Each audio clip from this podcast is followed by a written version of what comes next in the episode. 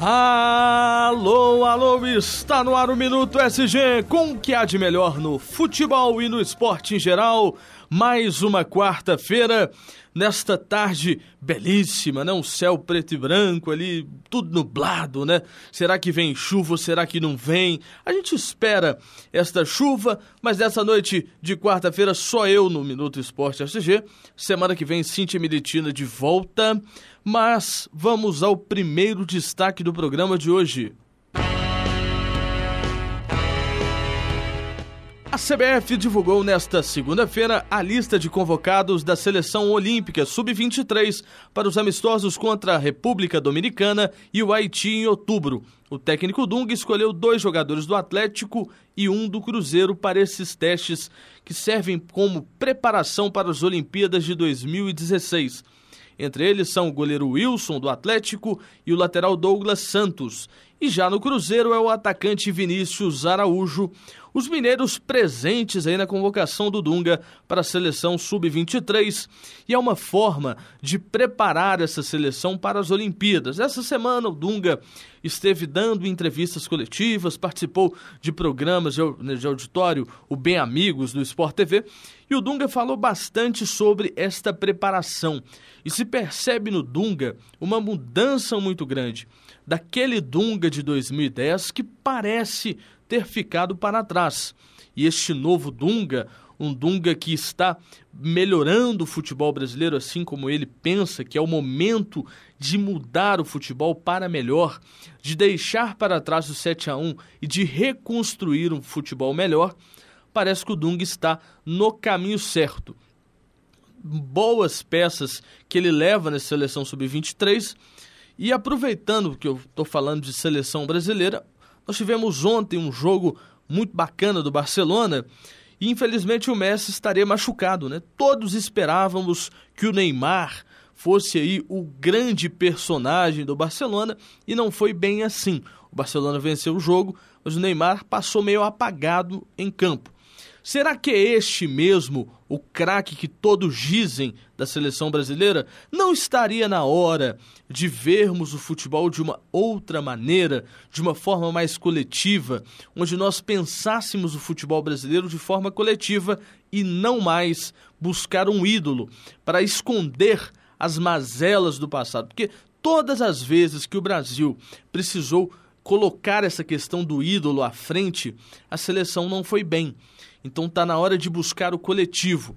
Esses meninos do Sub-23, esses meninos que estão sendo convocados à seleção principal, eles merecem a chance de ser colocados como os jogadores da seleção brasileira, como os 11 titulares os 23 melhores jogadores do país, que representam o país, e eles têm que buscar isso. Eles têm que buscar essa coisa de respeito à camisa da seleção brasileira e de orgulho de poder vestir uma camisa que tantos já vestiram e que muitos ainda sonham em vestir. Como nem tudo é brincadeira, como nem tudo é coisa séria nesse nosso programa, mas agora tem um negócio muito importante também. Vamos falar de vôlei agora, porque o vôlei é um negócio bonito demais. Vamos lá. Na véspera, na véspera da abertura do Campeonato Sul-Americano Adulto Masculino de Vôlei, a seleção brasileira fez um treinamento forte no ginásio do SESI, onde acontecerá todo este torneio sul-americano. O Brasil estreia contra o Peru às 19h15 e todas as equipes participantes estarão em quadra neste primeiro dia de jogos. Colômbia enfrenta o Uruguai, o Chile enfrenta a Venezuela e a Argentina a seleção da Guiana. Olha, este sul-americano será o último teste da seleção brasileira de vôlei para as Olimpíadas de 2016, já que a seleção não disputou o Mundial de Vôlei. Mundial que dá a vaga para, para as Olimpíadas, como o Brasil é país sede, ele não disputou. Nessa Sul-Americana, o Brasil terá alguns desfalques importantes, mas é o momento certo para o técnico Bernardinho preparar essa seleção que luta por mais um ouro em Olimpíadas e desta vez jogando em casa. Vamos de Cruzeiro! Cruzeiro recebeu um concorrente direto na luta para escapar do de vez aí, né, da zona de rebaixamento, das proximidades desta zona de rebaixamento e venceu o Coritiba pelo placar de 2 a 0. Esse jogo foi um jogo muito bom do time do Cruzeiro principalmente no primeiro tempo. No segundo tempo, houve uma melhora do Coritiba significativa, que terminou a partida com um jogador a menos. Mas esse jogo foi um, jogador, foi um jogo muito interessante para observar o adversário. O time do Coritiba, eu falava aqui na última sexta-feira com a Isabelle França, que tem um atacante, o Henrique, que é um menino fenomenal. O time do Coritiba, que no início do ano era colocado como um time totalmente rebaixado, né? todos colocavam o Coritiba como uma equipe que não faria outra coisa que não fosse brigar entre os últimos, literalmente. Ele não teria ali outro, outro fim que não fosse o rebaixamento à Série B. O Ney Franco assume esse time já no meio do Campeonato Brasileiro e o time começa a engrenar com o Ney Franco.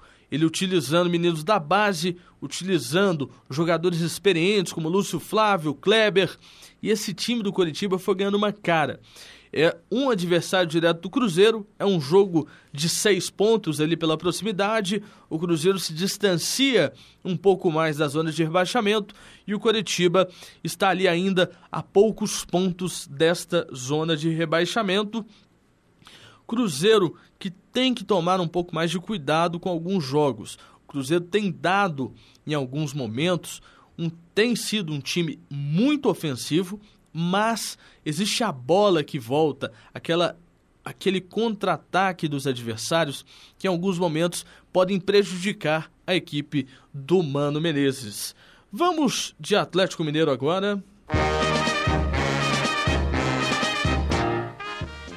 O Atlético enfrentou o lanterna do Brasileirão Joinville e saiu de campo com um empate por 2 a 2, que para o Atlético foi igual uma derrota, pois ampliou a distância para o líder Corinthians, que agora são sete pontos. O Atlético jogou muito mal contra o Joinville, erros de finalizações grotescos. O Giovanni Augusto mesmo teve três chances claras aí de marcar a favor do Atlético e perdeu duas delas. Ele estava praticamente debaixo do gol e mandou a bola na lua.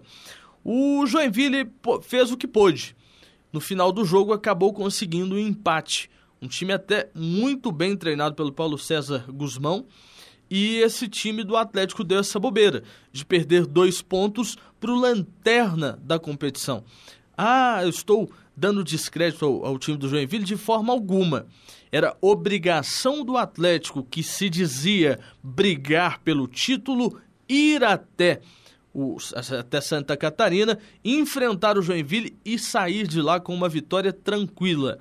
O Atlético jogando contra equipes que estão em situação um pouco mais complicada neste Campeonato Brasileiro, o Atlético tem entregado para essas equipes. Parece que o, o, o adversário começa a, a a trazer para o Atlético uma sensação de que, ah não, tá tranquilo, a hora que der eu faço gol, e o adversário vai gostando do jogo. O Atlético tem feito com que os adversários gostem de jogar, com que os adversários tenham essa vontade de atacar e de fazer gols. Esse jogo em 2 a 2 reflete o que é o Atlético contra equipes menores do Campeonato Brasileiro o Atlético perdeu pontos para equipes que estão brigando na parte de baixo da tabela. Três delas estão na zona de rebaixamento. Então, o clube que quer ser campeão brasileiro, ele tem que mostrar mais em campo. E isso o time do Atlético não tem feito. O Atlético, alguns jogos, ele está em queda livre. Ah, mas venceu aqui, venceu ali, ganhou do Flamengo de goleada? Ganhou. Mas está em queda livre o momento do Atlético não é bom. O momento é de prestar atenção, porque se não acordar, nem na Libertadores o clube estará no fim da temporada. Tem notícia boa para o torcedor do Cruzeiro? Então vamos de Cruzeiro! Cruzeiro o guerreiro dos gramados. Um final feliz. O Cruzeiro anunciou renovação com o goleiro Fábio por mais três temporadas. O novo contrato vai até dezembro de 2018 a torcida do Cruzeiro agora ficou feliz, né? O Fábio, a gente via falando aqui no programa, esta renovação estava demorando a acontecer, já vinham algumas rodadas, declarações do goleiro de um lado, declarações da diretoria do outro e informações aí inconsistentes que o Fábio estaria pedindo muito, que o Cruzeiro estava querendo pagar pouco, chegaram a um acordo. E segundo o presidente Gilvan de Pinho Tavares, aquilo que o Cruzeiro vai pagar ao Fábio, time nenhum no futebol brasileiro oferece a um goleiro. A gente torce para que a história do Fábio dure muito mais do que até dezembro de 2018. Um goleiro com muitas glórias, com muitas conquistas com o time do Cruzeiro. A gente espera que ele fique por muito e muito tempo e conquiste muitos títulos com essa camisa que tanto ele veste, né? E tem uma meta aí que ele pode alcançar com este novo contrato, que é chegar a um número altíssimo de jogos pelo time celeste. Bacana demais, a gente fica na expectativa para que o time do Cruzeiro volte aí às glórias, às vitórias e às conquistas. E que o goleiro Fábio agora preocupe apenas com jogar bola. Esqueça essa questão de renovação, porque agora já foi, já renovou, o contrato é longo e ele tem muito para jogar com o time do Cruzeiro. Vamos para a última do Atlético.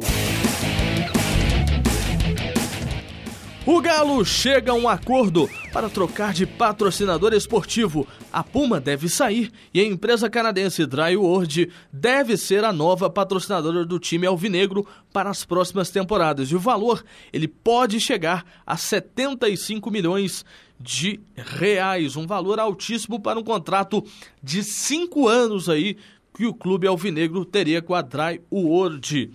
O Atlético, que tem esses altos e baixos, essas trocas recentes de patrocinador esportivo, recentemente era a Topper, a Topper saiu e a Puma, a Topper saiu e entrou a marca Lupo, saiu a Lupo e veio a Puma e agora o Atlético buscando este valor da Dry World, que já era um namoro antigo. Nessas conversas estavam acontecendo e só falta apenas a assinatura do presidente do Atlético, Daniel Neopoduceno. Eu gosto deste momento do programa porque é um momento muito bacana. É o momento das apostas do nosso programa, né? E das apostas, eu, eu quero ouvir aquela música do gol. Aquela música do gol, essa música do gol é, a gente tem uma mãe de Ná aqui na Rádio Online da PUC que eu vou falar pra você, viu? Vai acertar palpite assim lá longe. A Cris hoje tá aqui apostando na Copa do Brasil, porque hoje tem Copa do Brasil, tem Copa do Brasil, tem São Paulo e Vasco. E para São Paulo e Vasco ela apostou um a um. Esse jogo São Paulo e Vasco vai ser um jogo bonito o jogo é no Maracanã. Como o Vasco vai estar com um time praticamente todo reserva, eu acho que vai ser um empate em 0 a 0 Eu tô achando que vai ser empate também, Cris, mas eu não acho que vai ter gol, não. Figueirense Santos. A Cris colocou que o Santos vai vencer por 2 a 0 esse jogo é interessante. O Fluminense, o Figueirense, já colocando em que não vai ter mais atenções na Copa do Brasil e que agora é o Campeonato Brasileiro. Então o Santos deve vencer por 3 a 1. Palmeiras Internacional. Esse jogo é um jogo interessante, terminou em 1 a 1 na última rodada da Copa do Brasil e a Cris apostou 3 a 1 para o Inter. Eu acho que esse jogo vai ser interessante. Palmeiras pode ganhar por 1 a 0. Acho que não vai ter muito gol não, ainda mais que o time do Inter normalmente não toma muitos gols. Palmeiras e Fluminense, tá aí um jogo muito bacana. Grêmio e Fluminense, perdão, errei. Grêmio e Fluminense, 2 a 1 pro Flusão, segundo a nossa Cris. Eu acho que vai ser um jogo interessante, 1 a 0 para o Figueirense. Eu apenas esqueci, mas hoje tem Copa Sul-Americana e o esporte vai enfrentar o Tijuana. Esse jogo eu acho que o esporte ganha 2 a 0 para o time do Paulo Roberto Falcão. Gente, a gente vai terminando mais um programa Minuto SG nesta quarta-feira espetacular A gente volta na sexta-feira com o Esporte SG, agradecendo aqui a presença no estúdio do nosso grande amigo cantor aqui, viu? Esse cara canta pra caralho. Tá ouvindo aqui a gente? Desculpa o palavrão, perdão. Mas é o Túlio. E agradecendo também a Cris, que sempre nos atende aqui muito bem. Um abraço! Semana que vem a gente volta com o Minuto SG. Sexta-feira eu tô aqui com os meus malucos favoritos. Um abraço! Roberto Carlos. E que a gente